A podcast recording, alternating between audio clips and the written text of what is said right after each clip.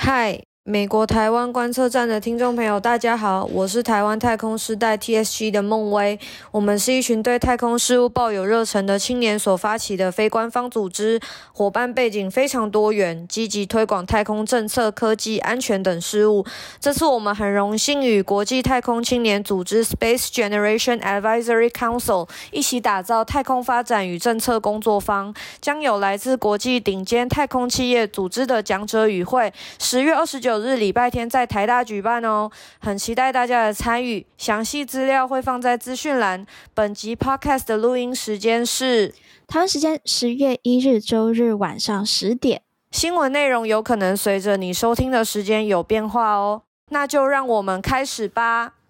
US 台湾 Watch 美国台湾观测站，台美关系下一站。新闻加料，评论加辣，欢迎收听。观测站底加啦！欢迎收听第三季第九十四集的观测站底加啦！我是可心，我是方瑜，我是 Ledo。我们就这样子来到十月了，好，觉得时间过得好快哦。那我在这边跟大家。呃，工商时间一下，就是我们在十月十四号礼拜六的早上十点到十二点的时候，我们会举办，我们跟这个台湾励志协会 TIA，我们会举办一场，呃，主题叫做台美大选下的台美关系的这一场。呃，免费的讲座，那我们邀请到是邱世仪老师，是东海大学的政治系教授，还有傅泽明老师，是中央研究院的政治学研究所助研究员。那两位老师真的都是非常非常厉害的台美关系的专家，我这样绝对没说错吧？对不对，方宇？对啊，他们两个是专家中的专家。嗯，而且两位老师，方宇你，哎，我记得傅泽明老师好像是你的。同学吗？是吗？没有没有，他是我的学长，他大我三届。Oh, oh, oh. 然后他是就是对我来说是非常重要，就是哎这样子在节目中告白，害羞。就是就是那个呃，就是我们同同系嘛，哦，就是政大外交系。然后他算是就是启蒙我的非常重要的学长，真的，包括在辩论，就是在系辩队的时候，然后还有在学术上其实也是。所以就是说，呃，反正就是我们是蛮熟的。然后后来我们在美国一起出国念书的时候，也是刚好有机会当室友。就是我们去、哦、去那个学呃修统计课，叫做方法营的时候，在密西根大学的时候有当室友。方宇，我觉得你的室友人都还蛮猛的，嗯、不是傅泽明老师，就是那个呃刘刘刘志行。刘志行，没错。嗯、室友到底怎么挑的？很猛哎、欸！哎、欸，我还有一位室友，现在是导演哦，他叫做林龙云。哎、欸，你可以分享一下你到底怎么挑室友的吗？那真的很猛哎、欸！大家的缘分，大家缘分是室友比较厉害，对，没错。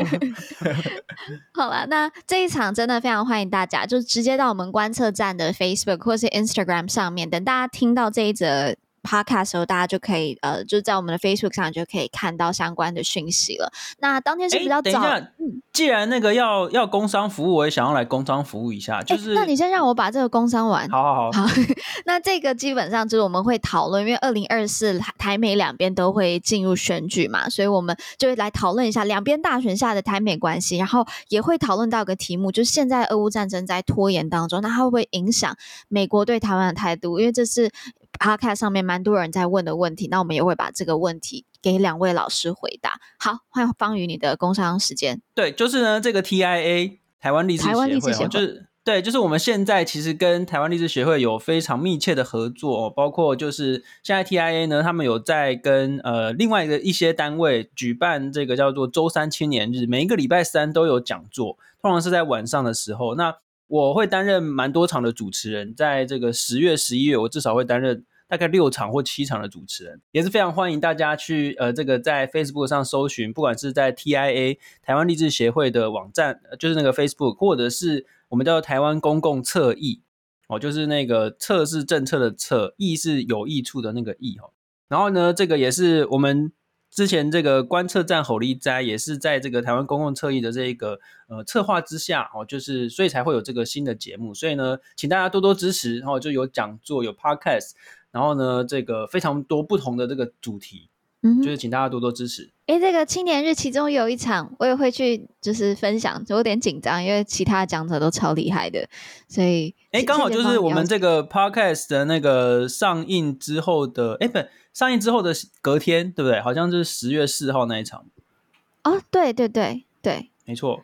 好，所以就是大家都对很多讲座，就是请大家来来听。好，工商时间先到这一阶段，那我们来讲一下我们今天会讨论哪些新闻。首先呢，我们会来看一下台湾第一艘国造潜舰海鲲号的下水典礼。第二则新闻，我们来看一下，就是这个呃，美国国务院的亚太驻青换人啦，现在换一位叫做兰莫克，待会我们来介绍一下他。然后再来，我们来看一下现在亚利桑那州台积电的这方面的一些谈判，似乎有一些焦灼的状态。那最后。我们也会在台美新闻，还会再补充一下上周我们想要讲的以美论的这部分。那最后美国新闻的部分，我们会来更新一下整个美国政府关门的部分。目前没有要关门，还蛮开心的，但是好像只能就是现在只能确定到十一月中不会关门啊，之后会怎么样，我们还要继续看下去。那待会再补充更多。好，那国际新闻的部分呢？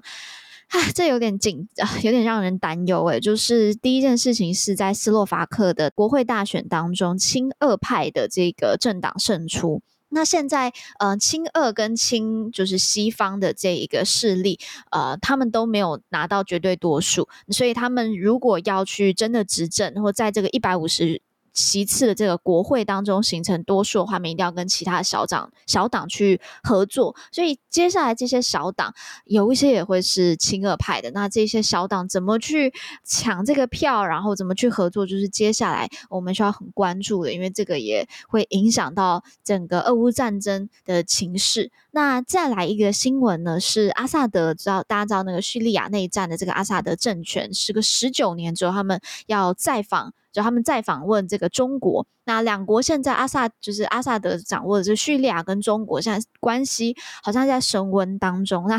呃，阿萨德的这个访问，央视就说了叫“有朋自远方来”，叙利亚总统抵达杭州呀，所以嗯，叙利亚对中国人也是很重要啦，因为他。呃，邻近的国家就有伊拉克、呃，土耳其跟约旦，尤其中国，它现在非常仰赖这个石油输出嘛。那伊拉克也是重要的产油国，所以呃，中国也努力的在拉拢叙利亚当中。然后，现在中国在中东的这一个影响力不断不断的在扩张。那尤其又同时，美国在中东的影响力又在缩削减当中，所以这部分的地缘政治也很值得我们继续的在关注。好了，那我们就赶快进入。到我们今天的新闻。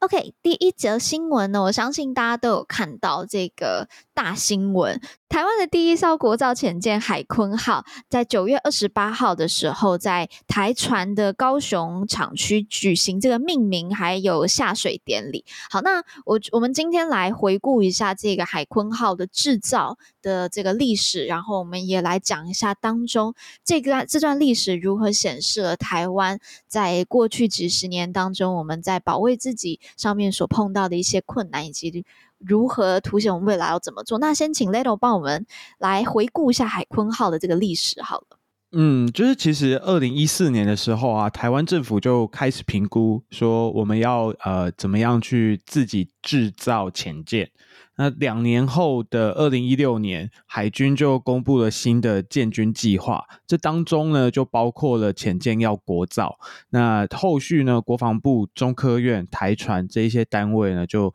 呃开始去执行了。那在二零一八年的时候，台湾就获得美国国务院的核准。啊，得到这个就是红区装备，就是说红区装备，就是说我们没有能力自己去满足，然后需要外部的这些资源跟技术，就是红区那时候分了几个，就是这个区块这样子。那二零一八年我们刚刚讲的就是呃，台湾获得美国国务院核准取得红区的这些装备，那这些都是最关键的技术跟设备。那到二零一九年的时候就开始正式的动工，二零。二三年，就是这个海鲲号呢，就进行了这个下水典礼，所以这个路程其实是蛮不容易的。虽然听起来好像只有十年，但是其实这十年里面发生蛮多事情的。嗯，呃，没有没有没有，这个其实不是十年诶，这个这个其实是一段非常非常漫长的这个旅程。哎，不过我觉得先要先说一下这个海鲲号这个鲲啊，就是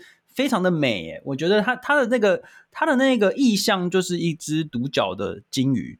要知道的是，台湾古早非常非常早以前是被称为坤岛。哦，就是说，所以，呃，那个有一个旗是那个那个台湾的那个独金鱼的那个金鱼旗嘛，哦，就是那个旗子很漂亮。其实金鱼这个意象一开始就是在形容台湾的，嗯，然后这个鲲呢，就是呃，典故是出自于庄子，哦，所以这整个是非常的有这个意象，诗意的。我们台湾这个自制这个浅见哦，就是对全世界来说都是一个非常重大的事情，因为这个潜舰建造的过程。本来就非常困难，那在台湾呢又有中国的打压，所以这是非常非常困难的事情。我们台湾其实，在二两千年出头的时候，其实那个时候美国两千零一年吧，那个时候美国就已经有核准出售八艘柴油动力的潜舰给台湾。可是啊，两千年的时候，那个时候的这个是朝小野大，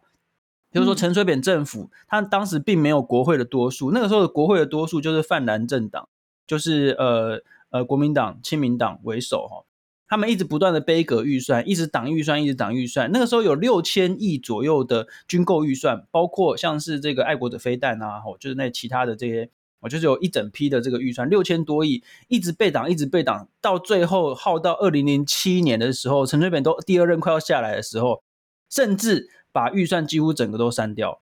那所以说，美国人就 OK，你们没有要买吗？就就不买不卖了这样子。那后来马英九政府上台之后呢，开始大大裁军嘛，然后呢，这个哎突然间开始说，那我们是不是也要来买潜舰这样子？哦，那你想想看，前面他都闹了那么久，整个泛蓝政党挡了整个七八年的时间，那美国人看到说你现在又来要买潜舰，那不就真笑诶嘛？所以所以那个时候美国就不会不不理我们，所以一直到到二零一四年的时候，呃，马政府突然就说，那我们来评估看看我们要不要来做好了。OK，一评估下来就两年后，哎、嗯，他又下台了。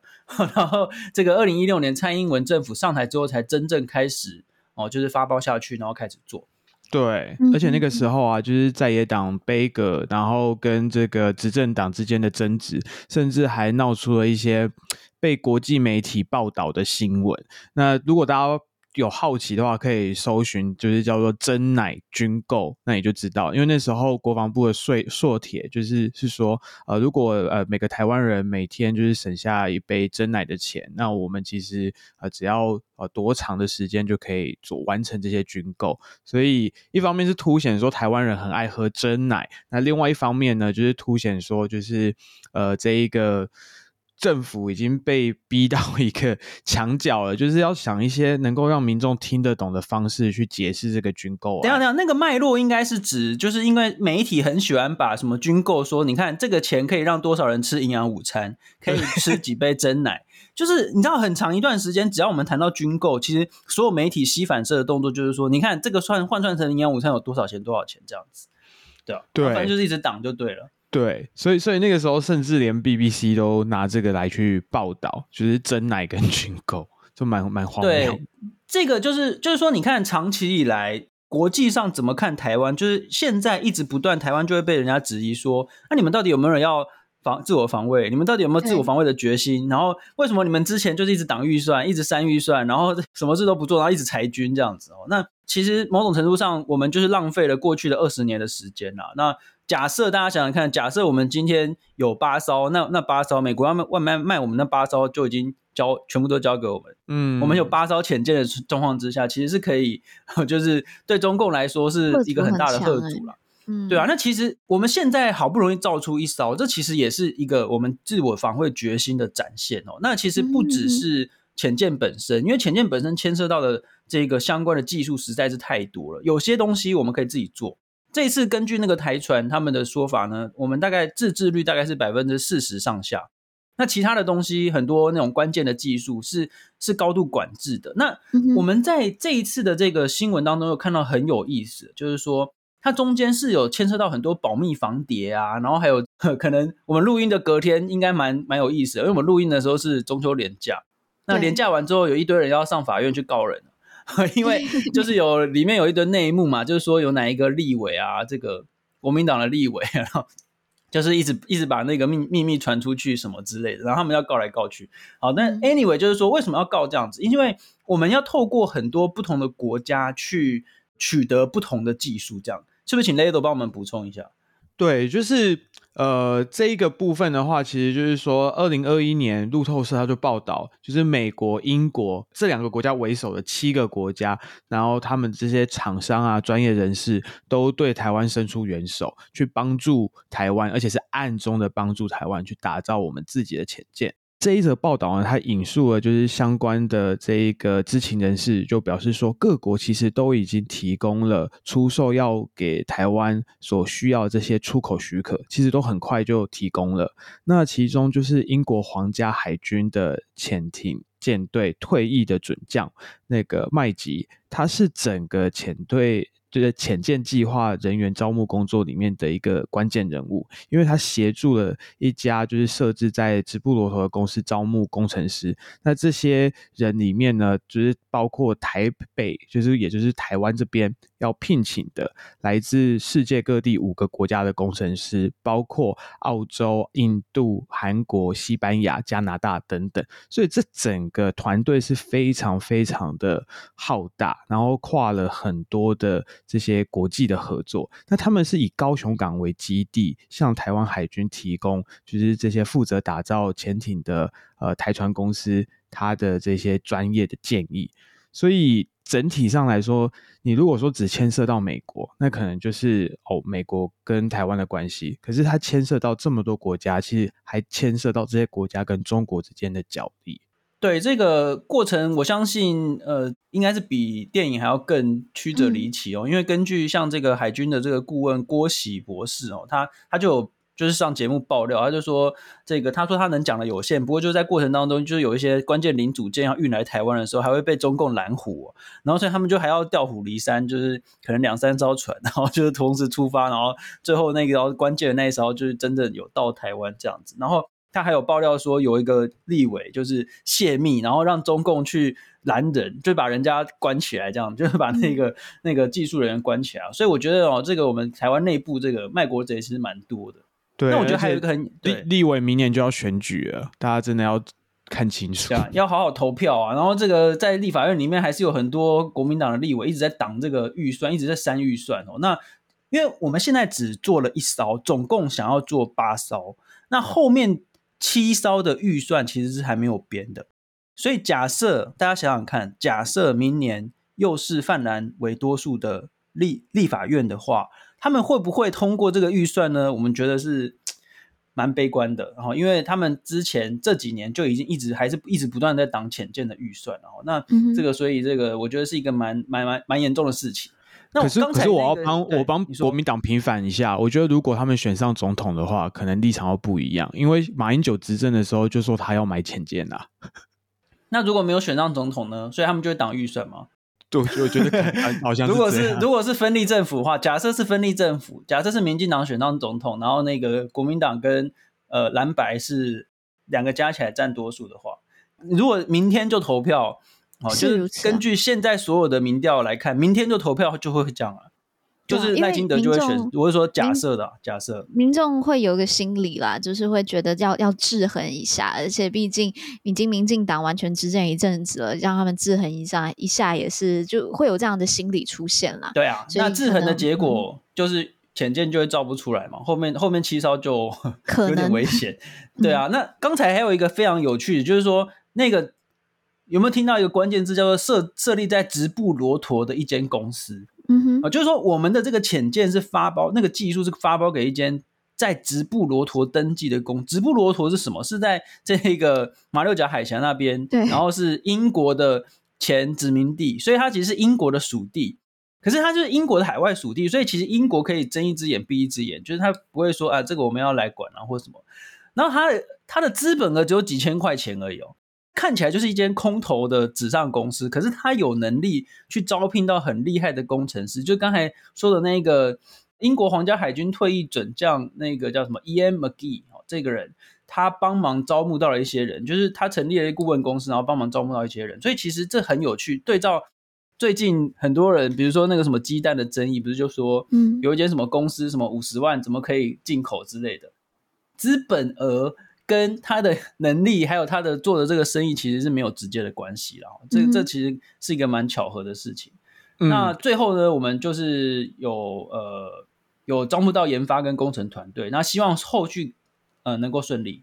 嗯，我我觉得如果要为这一整件事情，就像刚才方宇讲的嘛，就这这整段过程，呃，其实是比电影还精彩的。那刚才 Ledo 是从二零一四年开始切，但是这个二零一四年是啊、海鲲号开始就是提出要做这件事情，但在这之前就已经有很多声音是讲，就是说我们要做这个呃潜舰国造。那从那个声音开始之后，一直到现在，真的是。这几十年来，我们的我们的这个努力，我觉得用一句话，这也是方，我觉得这这算是方瑜提出的吗？就是天助自助者，就是这件这整个过程一个非常好的一个注解。那我觉得，如果我们没有这个打造前舰以及我们防卫的决心，其实没有任何国家他们有义务要来帮我们台湾。所以，我们现在终于有了我们自己的这个海鲲号，那我们也啊、面对中国也更有了这一个。贺主的能力，但是我们接下来还有很长一段路要走。然后，包括我们刚才提到的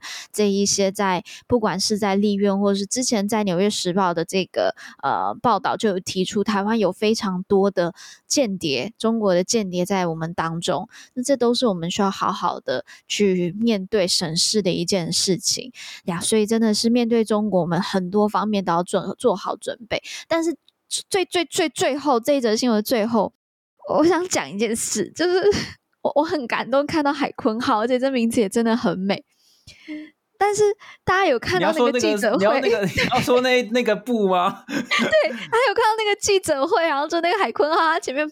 挂着一个很大很大的，这是呃有点像国民党的党徽嘛，就因为它也是国旗的一部分。那它是国徽啦，国国徽啦，但它就长得像国民党党徽嘛。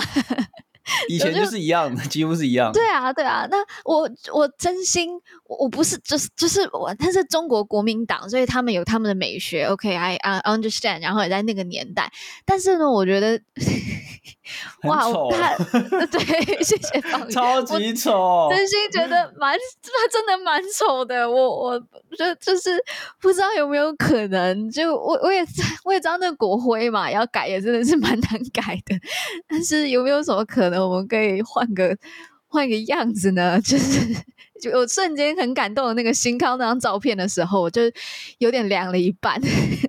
哎，那个大家可以去 Google 一下，因为因为因为为什么要把前面包起来？就是因为如果大家有看那个照片，就是看到那个海坤号其实是整个都包起来，嗯，对，就一个很大的布包起来，因为其实不能给大家看的、啊。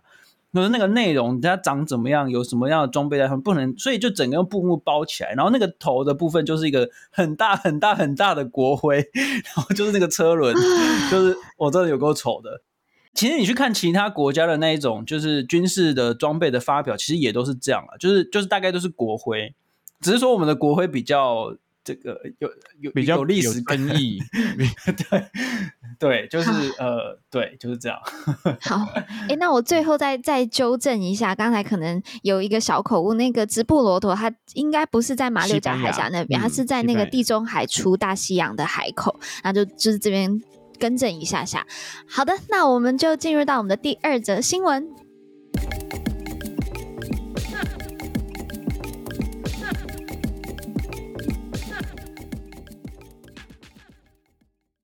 第二则新闻的部分呢，是一个人事人事异动啦。那在国务院三十号的时候，他们就宣布，原先主管这个日韩事务的亚太驻青呃兰默克，他即将他是副驻青哦，呃副驻青，sorry，亚太副驻青兰默克啊、呃，他要去接任这个主管中国跟台湾的同层级的职位，所以他就只是同一个层级的职位，他从日韩。跳到中国跟台湾的这个位置，那他也将带领国务院去年底他们有成立一个就是中国协调办公室，那在大家就是直接俗称它叫 China House，OK，、那他也要去。带领国务院去成立这个 China House。那原先主管的呃，主管台湾跟中国事务的亚太副驻青呢，大家可能都听过他的名字，叫华自强。呃，中文讲得非常好，很超厉害的。那在六月的时候离开了这个职位，去到了一个很有名的这个算是风呃地缘政治风险顾问公司吧，叫 Eurasia Group。那这个呀，它它就是一个智，可以说它是智库吧。那花志强现在就到这个智库，那也可以从这个过程当中，其实从国务院到智库的这一个，或是风险顾问公司的这个 pattern，是一个蛮正常，在美国。都会看到，呃，这个智库圈或是政策圈都会看到的一个，嗯，pattern。OK，那呃，Leo 再帮我们多补充一下这个新任的兰默克好了。嗯，没错，这一次呢，新任的这一位兰默克呢，他是亚洲问题的专家，曾经两度派驻美国驻北京的大使馆。那最近这几年呢，是担任这个副助理国务卿，主要负责的就是刚刚可心说的日本。啊，韩国还有蒙古的事务。那另外的话呢，他还有负责就是澳洲、纽西兰跟太平洋岛国这个关系。所以在他担任就是呃亚太副驻青以前，他其实也曾经在国务院的国际组织局任职，那去协助建立还有维护联合国不受这些威权主义影响的这个办公室。那他也曾经哦，还担任过北韩事务的特使，所以参与过美国跟北韩的协商，所以他的资历可以说是很完整，就是以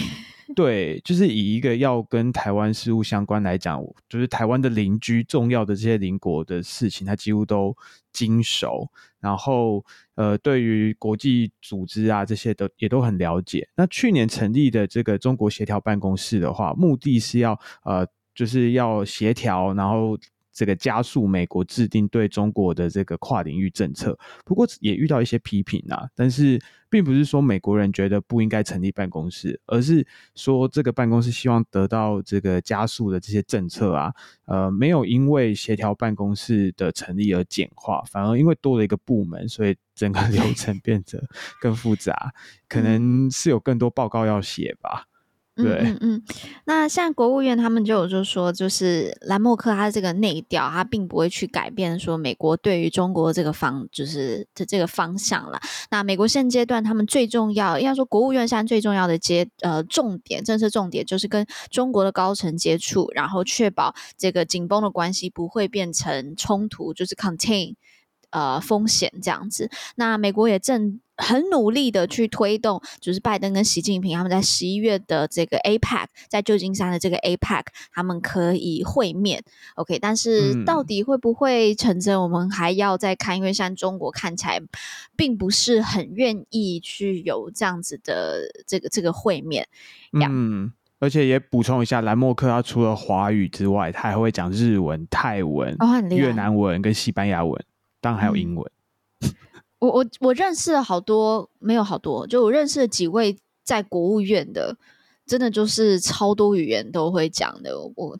真的超猛。没错，我们在那个我们的书，这个为什么我们要在意美国这本书，就有跟大家介绍说有几个一定要认识的，就是美国的官员哦，就是跟台湾最相关的官员。那就是美国，大家想象就是以白宫，也就是他们的总统府底下有呃白宫的国安会。那国安会里面就有专门负责中国事务，跟专门负责台，现在有专门负责台湾事务的的这个呃国安顾问，然后他们呃就是拜登政府底下又设置了一个印太事务协调官，又就是最大的那个哦，就是那个专门主管整个印太区的那个哦，这个这个沙皇这个职 对，就这个他们叫 czar，就是那个沙皇的意思，就是整个大主管这样。那在国务院这边呢，最重要最重要就是亚太驻青。不是亚太，就是主管亚太事务的助理国务卿。那现在我们刚才讲的这个是亚太的副驻青，也就是在亚太驻青底下又会分好几个副驻青，然后分别主管不同的区域。例如说，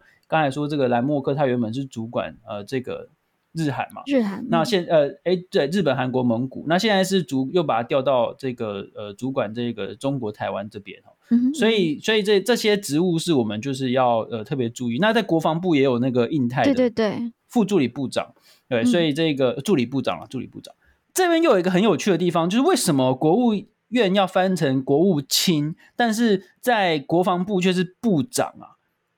在英文都是一样的，没想过哎，对不对？在英文是一样的啊，Secretary of State，嗯。那在部长那个也是 Secretary of 那个啊，就是都是 Secretary。所以美国没有 minister，美国的不是叫做 minister，他们都叫做 secretary。所以部长、国务卿、商务部长、部长的英文都是 secretary。可是为什么国务卿专门翻译成卿？为什么？就是我不知道啊，我不知道为什么哎、有没有人可以？这是一个 trivia，然后你要公布答案 我不知道，我真的，如果有人知道，可以就是可以那个帮我们补充一下，为什么当初翻译要这样翻呢？嗯，哦，这为什么国务卿不能叫外交部长？对。好，对不对？你国防部国防部长 Secretary of Defense，那就是叫做国防部长啊。为什么 Secretary of State 不能叫外交部长？对不对？所以我，我我就把这个问题丢给广大的厉害的观众们。嗯嗯，好好，我帮我问题啊。好，寓教于乐。没错，好，那我这边最后再小小补充一个，呃，没有到太有关系的啦，但因为刚才讲到那个，嗯，呃、澳洲嘛，这次有点有点就是偏的有点多，但是就是小小补充，就是现在呃九月的时候不是有那个澳洲的跨党派的参众议员来台湾嘛？那现在是十月份，呃，应该十一号到十二号，澳洲的前总理莫里森也会来台湾访问，那他是在参加这个玉山论坛，那。呃，他们就是目前听说就是呃会安排蔡英文跟莫里森有这个互动呀，所以嗯、呃，大家可以在关注这件事情，就有一个非常小的补充。嗯、对，不顾北京反对，但人家都卸任，你是反对一个是好，他们也会反对啊，也是。好了，那那我们就进入到第三节新闻喽。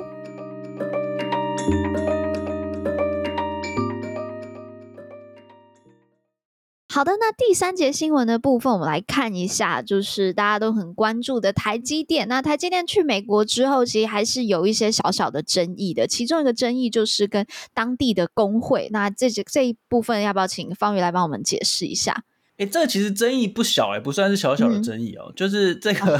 哦、就是哎，我们其实上个礼拜，我我忘记我们有没有报道，说是亚利桑那州的州长，他叫做 Katie Hobbs，凯蒂霍布斯。女士，哈、嗯，她十九号的时候才刚来这个台湾，十八号，十八号的那一就是来，而且还还去拜访台积电，这样的，就是谈说工厂的进度啊这些。那不过现在就是有新闻传出来，就是在亚利桑那州呢，工会跟台积电的这个谈判哦，嗯、就是陷入了一些困难哦。尤其是大家都知道，我们台积电在或者不是，应该是说我们整个劳工的环境是比较。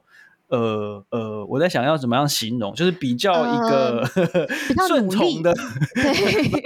老公做的功德比较多，我们应该可以这样讲，就可以可以可以。对，就是说老公比较没有这么的呃，像像美国这么的强悍，自我，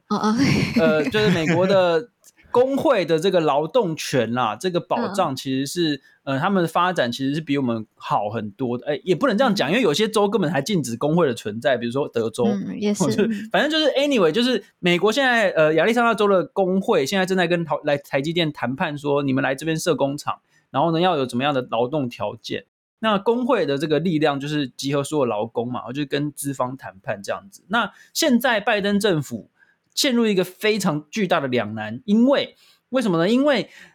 拜登政府联邦政府要提出一千亿美元，相当于台币三点二兆元哦的半导体补贴。那这个一千亿美元的补贴必须要是在呃各州自己去生产，呃就是那个设立厂房的过程当中，你必须要把所有这些过程争议都摆平嘛。如果说今天台积电没有办法跟工会达成协议，那你那一千亿就不能给下去。那你给下去，然后结果不能开工怎么办？对不对？所以，所以拜登政府就是，他就陷入两难，说他到底要帮谁？他也不能帮台积电啊，因为他帮台积电直接得罪这个工会，对，所有工人就就不爽了。那如果去帮那个工会的话呢？哎，那台积电不爽，他就不做不做这个工工厂怎么办？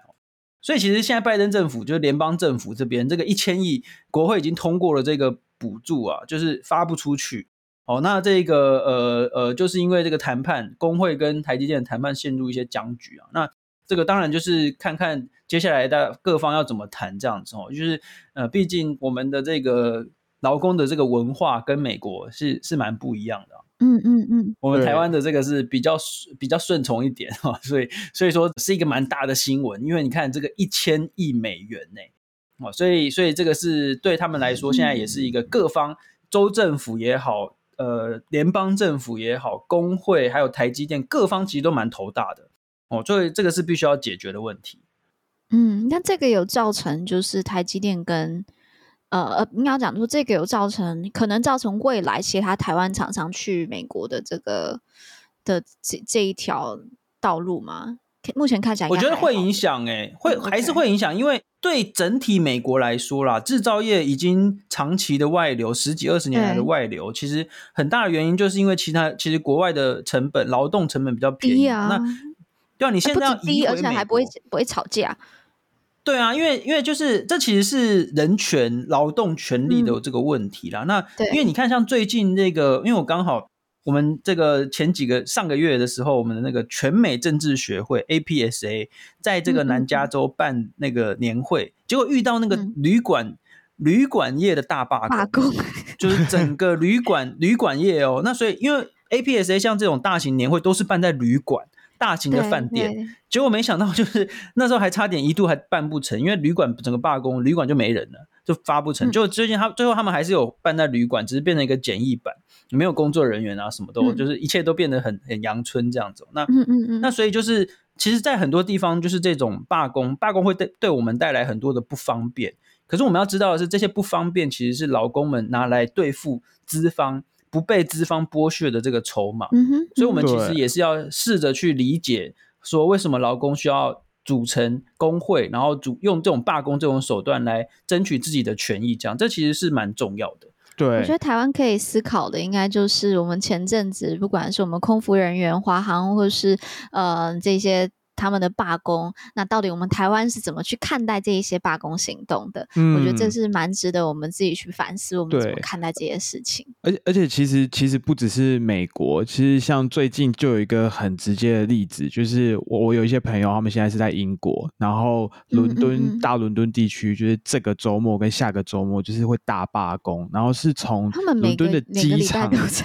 对，从伦敦机场到到就是那个市区是完全没有办法去的。因为我那时候很幸运，因为我去年的这个呃去年底在英呃在伦敦嘛，然后那个时候刚刚好我知道二十十二月二十八号飞的样子，然后刚好二六二七，然后二九三十全部都罢工，就刚好那一天没罢工，这个就是很很幸运。但是其实我觉得也不应该用说说啊我好幸运，而是嗯。要更多理解为什么有这样子的这样子的一个行动啦。OK，好，Anyway，那我们嗯就持续的关注这件事情，因为这也可能会影响到未来的这个台美双边的一些投资贸易的部分。好，嗯、那我们就进入到我们的第四节新闻。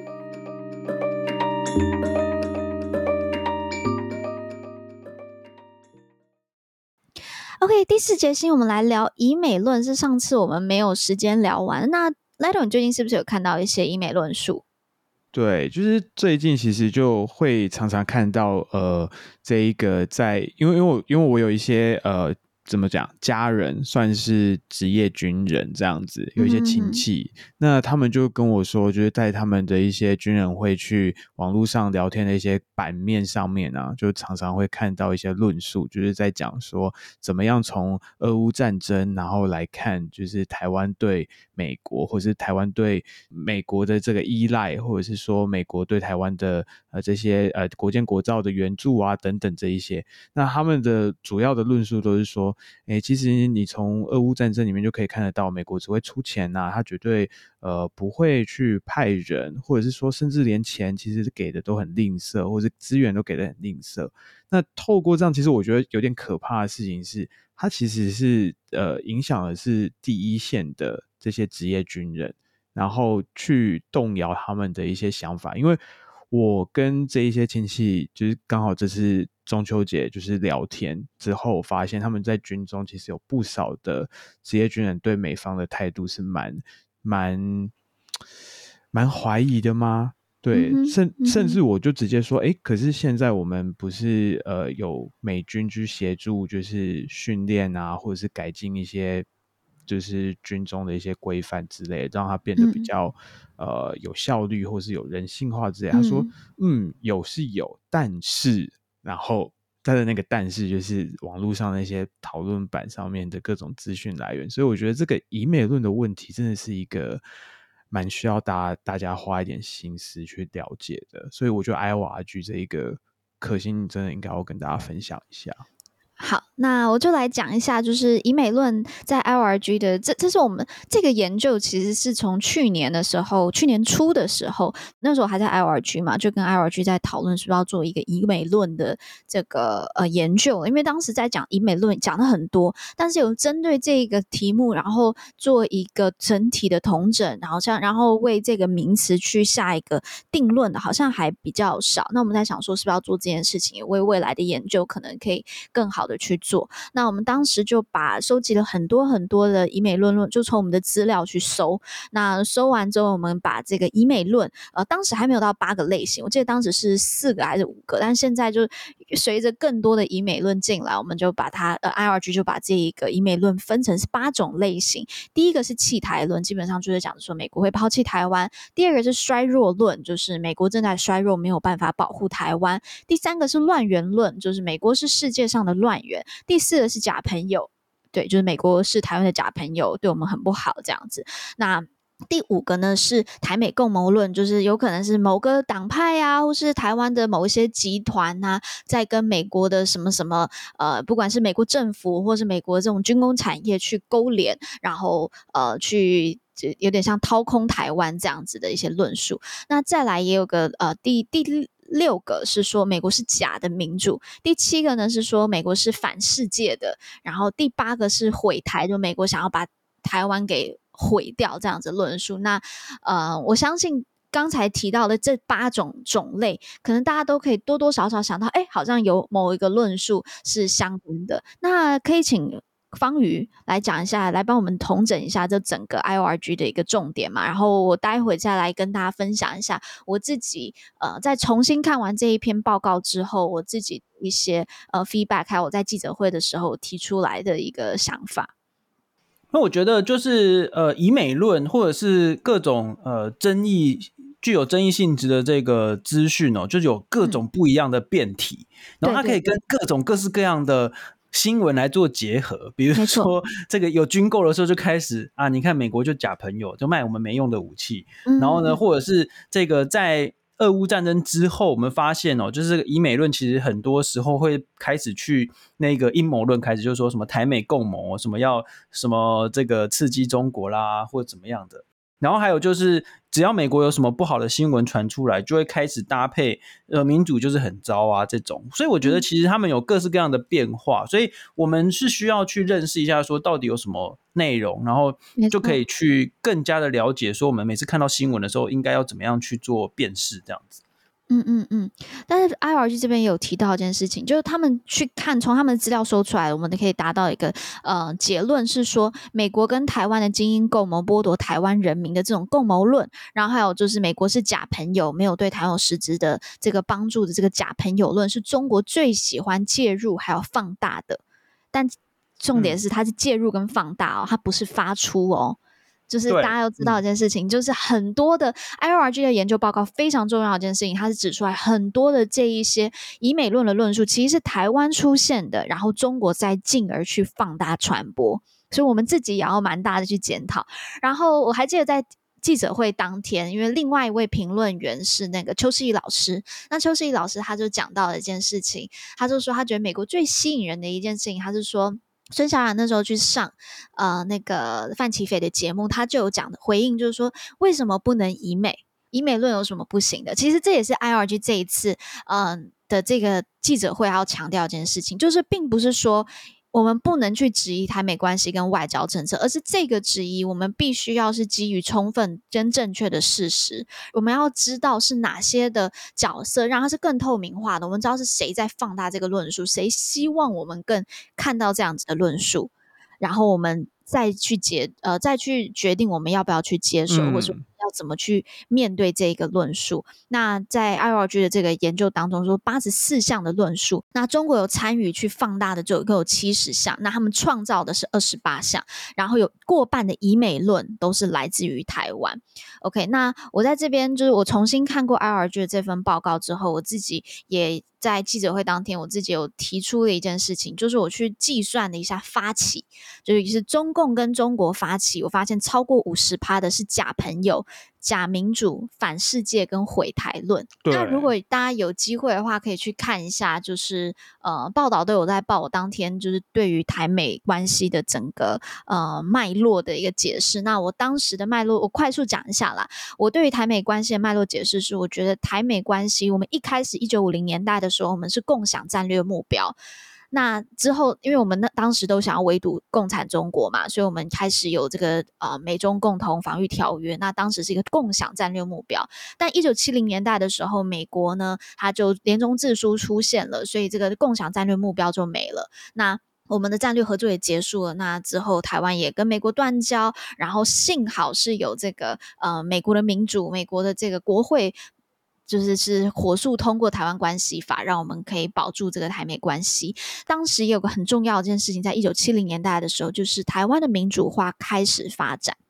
那等到二零一六年，就是现在，呃，一连串的不管是贸易战这一些，呃，美中的美美国的它的这个整个大战略又再重新转向，他只意识到这个对中接触失败，然后。呃，也把中国确认为是他现在最大的一个呃挑战者，或者他的这个威胁的时候，台湾又重新跟美国有了共享的战略目标，同时我们有这个民主的价值，共享的民主价值，所以我当时就提出，我认为现在的台美关系处在一个双重共享，就是共享战略目标跟共享民主价值，所以我们是更有保障的。那我们其实要很感谢台湾的一件事情是。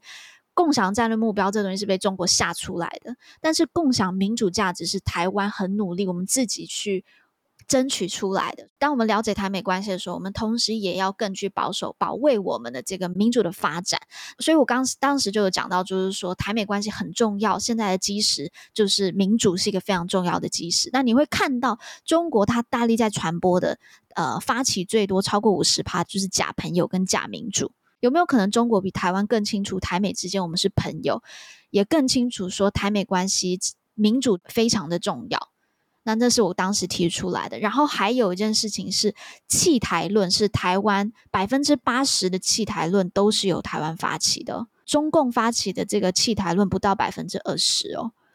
那我我自己会这件事情让我非常的惊讶的一件事情，就是可台湾确实，如果你要从某种角度上，我们一九七九年确实被美国抛弃过一次，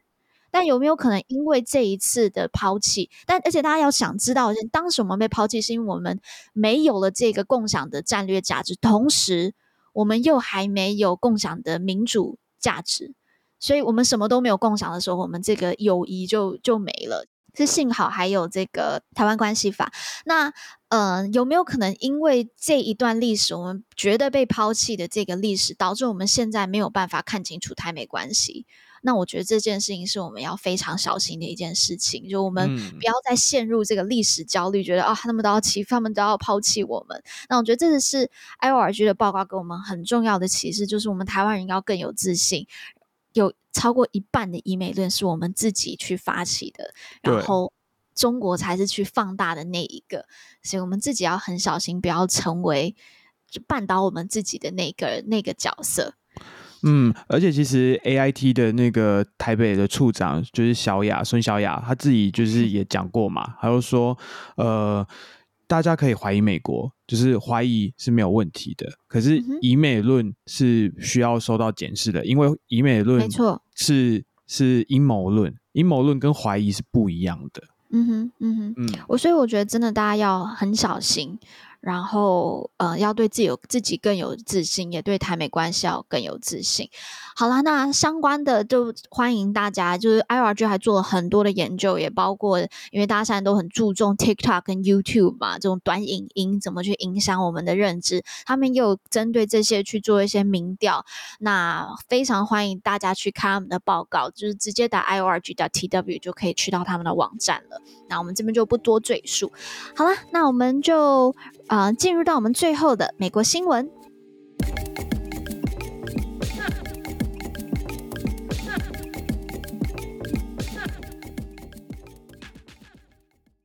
OK，美国新闻，恭喜在美国的听众，还有我们的一些小编。目前，呃，美国国会九月三十号的时候，就是九十月一号是 deadline 嘛，就是这个新的财政年开启，所以啊，九月三十他们。踩 deadline 批准了，就是四十五天的临时拨款法案，所以避免了政府美国政府陷入这个断炊的窘境。那能够通过这个临时的拨款法案呢，是共和党控制的这个众议院以三百三十五票对上九十一票通过的。那民主党占多数的这个参议院呢，则是以八十八票票比上九票批准的。OK，所以可以看到就是在。众议院有比较多的这一个反对的声音在里面。那我们上礼拜有提到，之所以现在的这个年度预算碰到了一个非常大的窘境，就是因为有一些共和党的呃比较多的众议员啦，在众议院有这些共和党的强硬派，他们是非常不愿意，他们宁愿政府整个 shut down，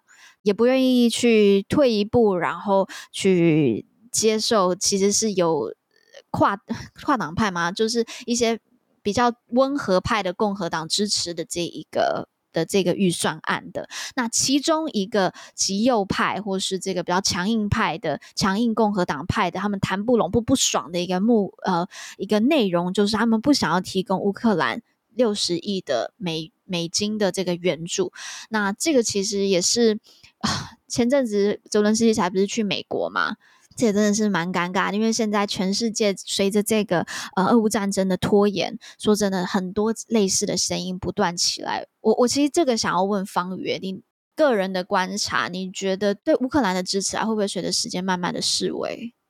那我觉得这个是一个呃现实层面的问题啊，因为呃每一个国家的资源都是有限的，不可能一直开这么多的军事预算下去。这个所以会面临到很多的困难，就是虽然。大家就算是我们在情感上面，我们在道德上面是想要支持乌克兰，可是实际上能够做到的部分，就会开始有很多人去怀疑，就是说我们真的要一直在花这个预算下去吗？就是从各国的角度来看，那当然也会有那种，比如说我们刚刚一开始提到那斯洛伐克那个，就是整个是亲俄派的那个政党，那个就是另外一回事了哈。那但是就是说，有些比如说在美国，就算是比如说你看到共和党这些人反对提供乌克兰。援助他们的理由是因为预算真的是很有限哦。那可是这个那些极右派其实也不只是为了这个，他们可能会拿这个法案去再去要求其他的法案。就是我们共和党现在内部其实是有一点小小的分裂，尤其是在那些极右派就是在川普的支持底下当选，蛮大的，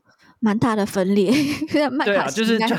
对，就是你看他他连那个议长都选不出来这样，所以说共和党的。自己的议长都有可能被自己内部的人拉下来，那这个当然就是也是呃川普系列之一啦，就是川普之前鼓励了很多比较这个意识形态比较大胆一点或者比较更保守的这些人，那他们现在选上了之后，因为他们有强大的民意的基础，所以其实就是不太管其他人啊。那因为美国又是一个呃所谓的柔性政党，也就是他们没有一个党纪这种东西。嗯，就是像这样，在台湾，你还可以做什么甲级动员，整个党纪下去，要求你一定要来投票。那如果不投票，很可能会停权或者什么。可是美国没有，美国是柔性政党，连总统拜登都没有办法控制，也没有办法指挥自己的政党，就是民主党。所以说，这个内部就会出现这种状况。嗯嗯嗯，现在是真的，像 McCarthy 就是众议院议长嘛，麦卡锡。我们上次有提到，有如果大家没有听到，就是可以去。收听上一集的 Podcast，在最后，麦卡锡真的是焦头烂额，他甚至是在一场呃闭门会议当中被逼迫着是要接受这个强硬派的强，他们强就强硬派是直接就说，如果你不照着我们的方向走，那我就我要去我要去发起动议去罢免你，这样子就是。非常，他现在压力非常大啦。那、嗯、现在很多的呃消息都指出，这些强硬派他们要把麦卡锡拉下来，所以我我记得我们前几周的，应该应该几个月前的集数里面就有讲到、嗯，那是因为 McCarthy 他在选就就是议长的时候，就自己答应说他任何一个人就是提案说要把他拉下来就可以提案，就是提案就可以成立嘛。对，对啊，就是他那个时候为了，就是他他让他自己的这个议长之位非常的不稳不稳固，让他呃，好让他在十五次的票选之后能够当上议长。那对，所以现在他的这个议长职位看起来是有点不保的状态。嗯，好，那我们就可是可惜你那时候还说你对他很有信心，嗯、我那时候就觉得他有点危险。不好意思，不好意思，我我我我我我我不要感到难过。好了，那我们就继续看下去，真的不知道会会会怎么样。我今天有一则新闻也想要讲，但是在这之前，我快速讲一个非常重要、重大的事情，就是 Diane Fe 呃 Feinstein 这一位女士，Feinstein 女士呢，她在她离世的当天，呃，就是她的家属确认她离世，但并没有呃清楚讲是什么原因。那她当时离世的时候，可以看到当天共和党或民主党两党都。对他展现非常高的这个敬意，那甚至是呃很多两党都有人讲说，尤其是女性，就是因为 Feinstein 鼓励了他们去参政，改变了整个国会的男女的呃就性别比例，那所以真的是他是非常非常重要的一个人物，那他的。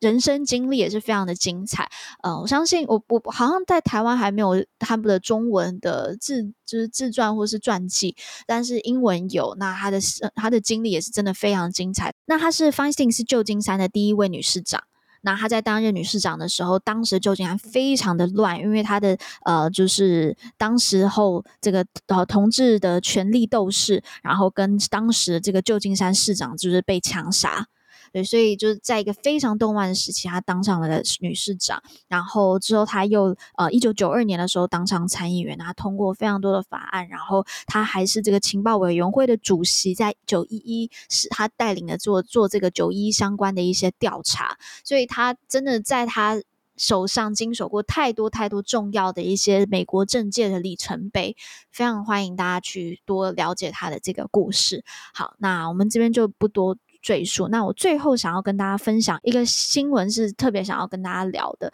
就是在美国有个组织哦，叫做 American Library Association，中文好应该叫做美国图书馆协会。那他们就是呃，在过去几十年，他们就是每年都会办一个活动，在十月的一号，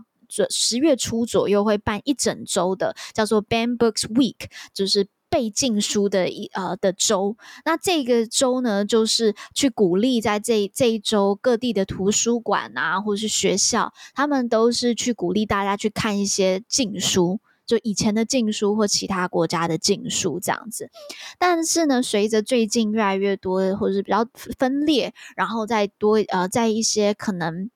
保守派的一些兴起，那呢，在例如像是北卡，还有一些学，就他们学校开始去禁止学校参与这样子的禁书周的这个活动。那现在越来越多的学校加入这样子，就是禁止，或是越来越多的地区，他们开始禁止学校参加这个禁书周，包括大家应该可以猜得到，Florida。啊、就是那个 D Texas 对啊，迪、呃、尚特的 Florida，然后一直以来都算是偏保呃，就是蛮保守派的这个 Texas，还有 Missouri、Utah 啊、南卡罗来纳州等等的，都开始要去进这个，或是去不鼓励这些。学校图书馆参加这一个禁书禁书周，那第一个被禁的，呃，或是不希望学，嗯、不希望人接触到的书，就是 LGBTQ 等等的这些书籍。OK，那呃，我特别把这一则新闻拉出来，是因为我自己看了是有点难过啦，因为我觉得美国它最。嗯，而且也是很多保守派人士他们最常在讲的事情，就是美国的言论自由，right？那禁书这个东西，我们台湾走了好几年，终于让我们的出版是能够有自由的。没有想到现在看到我我，而且我看到有原来有禁书周这一个这个活动的时候，我就觉得哇，其实这是我我会觉得啊，我好希望台湾有类似这样子的一个 program。这一整周，大家来看我们以前被禁哪些哪样子的书，那不一定是说我们就要回去接受以前的思想，或是呃这些被禁的思想，而是让我们去反思。但现在反而美国走回头路吗？或是走另外一条路，是觉得说我们不要去参加，我们不要去鼓励看这些禁书。那我觉得好像跟我以前。理解到美国最骄傲的言论自由，而且在宪法修正案第一条保障的这一个呃言论自由，好像是有有差异的，所以就是今天特别把它拿出来讲。嗯、不知道 Little 跟方宇有没有想要回应？针对这个新闻有没有什么要回应的？我是觉得蛮不可思议的，因为的确就是在美国的时候，跟不管任何一个政党的支持者，就是他们互动的时候，他们都对美国言论自由非常的自豪。就是说，你可以谈论任何的议题，我就算不同意，我觉得你你讲话是白痴，他们直接用就是那些词，就是说觉得你是白痴，但是我也不会跟你说啊，你不可以讲这些。就是，但但是他从制度面上，甚至禁止学校去参与这一些金属周的活动，我觉得是从制度面去压制不同的意见，或者是去取消、去去钳制、去抵制，就是他们不想要。让学生看到的主题，我觉得这个听起来很像威权国家，对，这个蛮可怕的。好，那我我也知道啦，最近可能大家会觉得就是好像把自由派的走的太太过了，所以拉回来一点。那我觉得，嗯，会希望有更多讨论，而不是直接的去。嗯，前置。那我们也会继续在关注相关的议题。之后如果有相关的一些新闻看到，也会跟大家分享。那谢谢大家收听观测站底加啦，我们会讨论台美关系、国际动态。我们的粉专 US Taiwan Watch 美国台湾观测站也会随时更新台美政治的动态。而这个 Podcast 就是服务现在太忙只能用耳朵收听新闻的你，也会帮各位加料加辣。那听到最后，别忘了在你收听的平台 follow 观测站，帮我们按赞哦。我是可心，我是方瑜，我是雷豆。我们下周再见喽拜拜。拜。再会。